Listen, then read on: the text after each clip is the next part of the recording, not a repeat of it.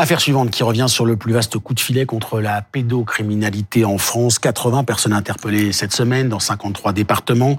51 de ces personnes ont été présentées à un juge, 38 placées sous contrôle judiciaire et 13 écrouées. Pierre Desmith. C'est un vaste coup de filet anti-pédocriminalité mené dans 53 départements qui a eu lieu cette semaine. 80 personnes ont été interpellées simultanément et placées en garde à vue, des hommes qui échangeaient massivement des images pédocriminelles sur Internet. 38 sont placés sous contrôle judiciaire, 13 ont été écroués il n'y a pas de profil type. Et c'est ce qui rend très difficile euh, le travail de détection. Si les faits ne sont pas dénoncés, lorsque là on a la majorité de ces gens qui ont été euh, mis en cause pour avoir échangé des images, mais les gens qui échangent des images, ce sont des individus qui ont des attirances euh, pédocriminelles pour les enfants, mais surtout qui ont des profils à avoir des, des, des tendances à vouloir passer à l'acte dès l'instant qu'ils auront accès à des enfants.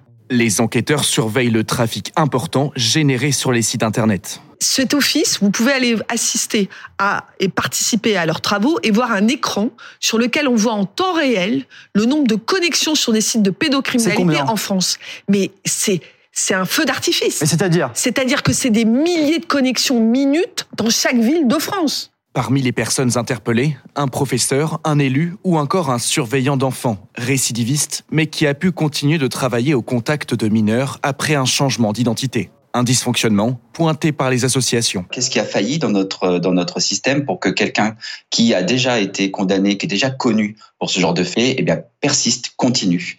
Euh, bah, Ça veut dire simplement qu'on ne tape pas assez fort en termes de condamnation, qu'on ne tape pas assez fort euh, en termes de, de poursuite.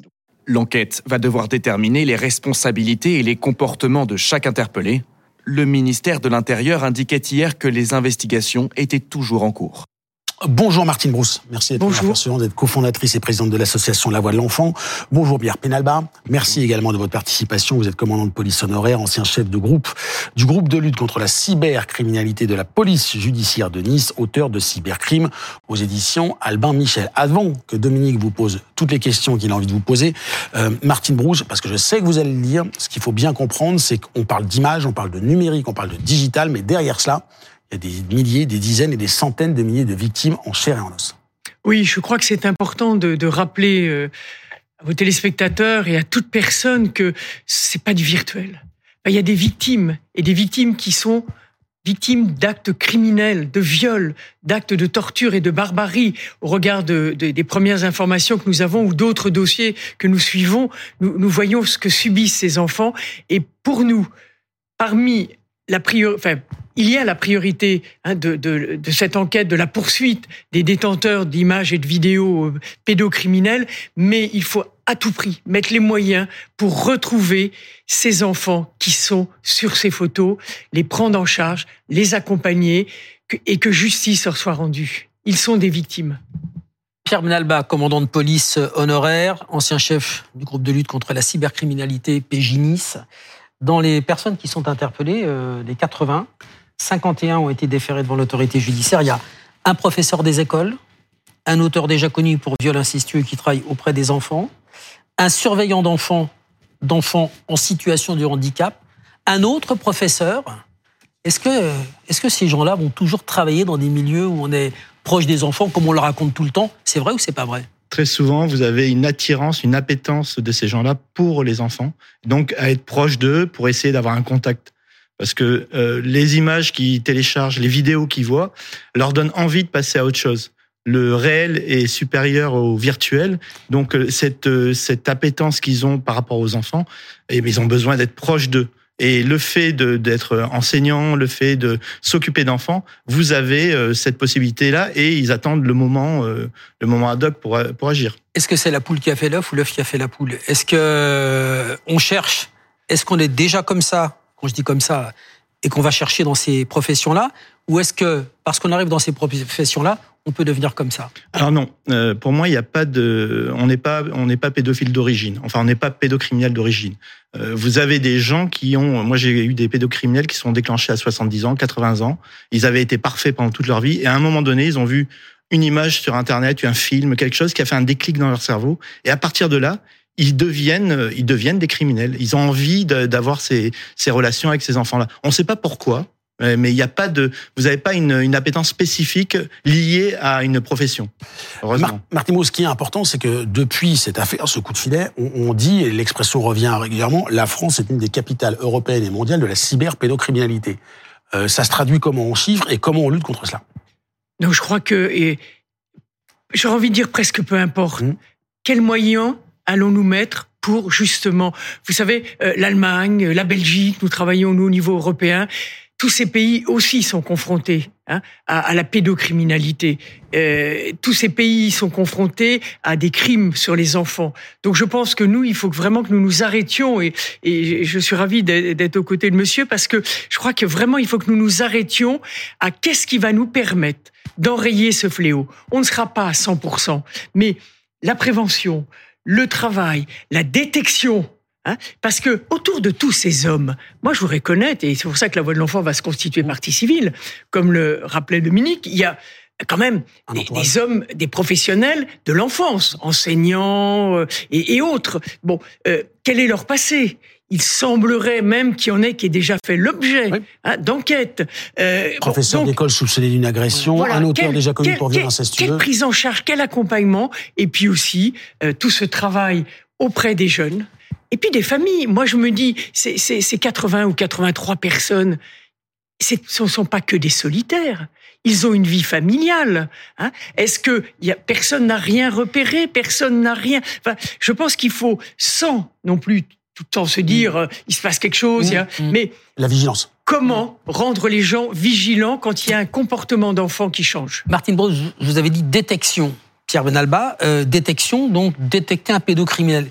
Juste, si on reprenait depuis le début, qu'est-ce que c'est qu'un pédocriminel? Est-ce que c'est forcément quelqu'un qui touche des enfants? Qu'est-ce que c'est qu'un pédocriminel? Selon le français, c'est quelqu'un qui consulte des fichiers à caractère pédocriminel. C'est-à-dire juste qui regarde des images. Qui regarde des images, vous devenez un pédocriminel à partir du moment où vous consultez de façon habituelle. Alors évidemment, vous tombez sur une image, vous pouvez pas être euh, considéré comme quelqu'un qui a fait, qui, qui a une habitude. Mais à partir du moment où ça devient constant, euh, moi, par exemple, dans les criminels que j'arrêtais, vous aviez des gens qui avaient 11 000, 20 000, 30 000, des fois 100 000 fichiers à caractère pédopornographique. Vous pouvez pas dire que c'est un accident. Donc, à ce niveau-là, vous avez des gens qui sont euh, complètement euh, impliqués là-dedans et qui peuvent plus s'en passer. Donc, ça commence là, on est ça vraiment, ça commence toujours par un film, une image, une conversation. Et après, comment ça peut évoluer? Vous avez deux types de, de, personnes. Vous avez les personnes qui vont être horrifiées par ce qu'ils voient et qui vont arrêter tout de suite. Ceux-là, euh, on peut pas mm. les, on peut pas les poursuivre simplement mm. parce qu'ils ont quelques images chez eux. Mais ceux qui sont touchés par ça et qui ont envie de continuer, eh ben ils vont avoir un comportement euh, de collectionneur, c'est-à-dire qu'ils vont télécharger de plus en plus. Nous, dans notre unité, quand on voyait des gens qui, sur le logiciel de surveillance, quand on voyait des gens qui commençaient à accélérer les téléchargements, mm. c'est-à-dire qui passaient de 10 téléchargements à 20, 30, 40, 50 dans le mois, on, pour nous, c'était un signal d'alerte. Ça voulait dire que ils avaient besoin de voir de plus en plus d'images et on avait, il fallait les interpeller avant qu'ils passent à l'acte. Et après, le type, il sort de chez lui et passe à l'acte. Il, peut, il peut, il peut, passer, à l'acte. Moi, j'en ai eu qui, qui se cloîtraient chez eux parce qu'ils refusaient de passer à l'acte. Ils avaient peur d'eux-mêmes. Ils avaient peur d'eux-mêmes. Ils disaient, moi, si je sors, je vais violer un enfant. Et, et ce n'est pas, ce n'est pas rare dans les constitutions de partie civile que nous avons dans des affaires et des situations de, de violence sexuelle, de retrouver dans les ordinateurs de la personne mise en cause ou des personnes mises en cause des séries de photos ou de vidéos pédopornographiques, hein, même dans des cas de situations d'inceste. Hum, ça se trouve où? Parce qu'on on parle de dizaines, de centaines de millions d'images pédopornographiques, mais on les trouve où? On les trouve comment? Euh, vous dites euh, d'être tombé dessus. Il faut, est-ce qu'il faut quand même aller les chercher un minimum? J'allais pas donner la question. mais euh, ça paraît quand même assez, assez surprenant. Alors vous savez, Internet, c'est un monde merveilleux, mais c'est un réseau, Internet, c'est un réseau mondial qui est constitué de millions de nodes, de serveurs, et qui est impossible à couper. Il suffit qu'une qu'une personne poste des images, et malheureusement, ma femme le dit souvent, les unités de production en pédocriminalité, c'est des unités familiales. Mmh. Il faut oublier euh, un petit peu les unités, euh, enfin les fantasmes qu'on a sur les mafias qui mettent. Ça existe, il y en a, mmh. mais la majeure partie, c'est des unités familiales. C'est des gens qui mettent en, scène le viol de leurs enfants. Mmh. Moi, j'ai eu un père de famille qui avait créé une, une chatroom spécifique. Euh, il faisait payer des gens pour violer son, son bébé. C'est un, bébé. on peut, on peut discuter. Exactement. et les gens lui demandaient, ben fais ça sur l'enfant et il, payait pour ça. C'est une horreur. Et pour prolonger la question de Ronald, donc où est-ce qu'on trouve ces images euh, et où est-ce qu'on les stocke sur son ordinateur? Quand, quand, quand, vous arrêtez des gens, des, des, des pédocriminels, vous prenez l'ordinateur du type et, euh, quand on ouvre, c'est écrit euh, photo pédoporno. Elles sont où ça les dépend, photos? Ça dépend du niveau de technicité de la personne, mais très souvent c'était en libre accès. Il y en a d'autres qui prenaient des précautions en faisant des dossiers chiffrés, qui, a, qui avaient des méthodes de, de protection. J'en ai même eu un qui stockait ça dans le, sur le Wi-Fi chez un voisin pour éviter de se faire euh, de se faire choper. Donc il y a des gens qui sont très malins au niveau protection, mais nos logiciels nous permettent de savoir qu'ils ont téléchargé et qu'ils sont auteurs de ces faits. Je voudrais juste ajouter une, un oui, détail, simplement pour mes collègues qui sont encore en activité, qui, qui travaillent sur ces unités-là, c'est extrêmement difficile. Je ne sais pas si vous imaginez, on est obligé de visionner des horreurs absolues alors qu'on est soi-même père de famille c'est vraiment très difficile pour eux et j'ai une pensée en ce moment. Et les avocats aussi qui, euh, qui, qui, travaillent sur ce type de ces oui. Dominique. Vous avez quitté la police avec cette expérience formidable pour lutter contre la pédocriminalité. Vous faites quoi aujourd'hui? Je fais des conseils en informatique, euh, je fais de, l'intervention pour la, en cybersécurité et je fais aussi des, des, interventions dans les collèges, les lycées pour prévenir dans ces domaines-là en particulier parce que je pense que c'est important. Alors en écho, Martine Brousse, la dernière question avant de nous séparer. Euh, on, disait certains euh, pédocriminels s'enferment chez eux de peur de passer à l'acte dehors. Si quelqu'un nous regarde cet après-midi et se dit qu'il se rend compte qu'il a des, des, penchants, des tensions, des désirs, qu'est-ce qu'il peut faire sans, pour, pour soigner cela? Comment il peut en parler? À qui il peut en parler? Qu'est-ce qu'il doit faire? Alors, d'une part... S'il euh, a cette prise en compte. il y a aujourd'hui un certain nombre de centres, hein, que ce soit à Toulouse, Paris ou autres, euh, avec euh, des, des, numéros, excusez-moi, j'ai oublié le numéro. On le retrouvera. Euh, voilà, il faudra le remettre mmh. hein, de, de, de, ces établissements-là qui peuvent appeler. Et puis s'ils n'ont rien, qui se souviennent qu'il y a le 119, le 119, qui a toutes les informations pour orienter justement, pas seulement recevoir des, des, des situations de, de violence faites aux enfants, mais aussi orienter des adultes. Et puis, je pense qu'ils peuvent appeler les associations. Euh, il y a l'hôpital. Enfin, il, y a, y a des possibilités. Il n'en reste pas moins. Il va falloir quand même que notre gouvernement prenne des mesures, parce que tant qu'on ne va pas s'attaquer à la cause, nous aurons un mal fou hein, à enrayer le fléau. 20 secondes, il nous reste 20 secondes. Hein. On va dire quand même que cette affaire a été réalisée par un nouvel office qui s'appelle l'Office des mineurs, qui a été inauguré le 20 novembre 2023, il y a 15 jours, à Nanterre, euh, dirigé par Gabriel Azan. C'est la nouvelle chef de l'OFMIN. Bravo à eux, parce que l'office est tout jeune, ils ont déjà fait un énorme, un oui, énorme mais moi je rappellerai que c'est le travail pendant des mois et des mois ouais. des enquêteurs. Bien sûr. Donc je rejoins. pas que je relance. Merci. on va se faire taper sur les doigts. Merci beaucoup Martin Brousse, merci beaucoup Pierre été Par Émilie, par Émilie, on va se faire taper sur les doigts par Émilie qui est en régie. Merci et bon dimanche. Nous devons, malgré l'actualité. Évidemment, et malgré la météo aussi parfois, ce qui est beaucoup moins grave si, si on devait mettre les choses en perspective.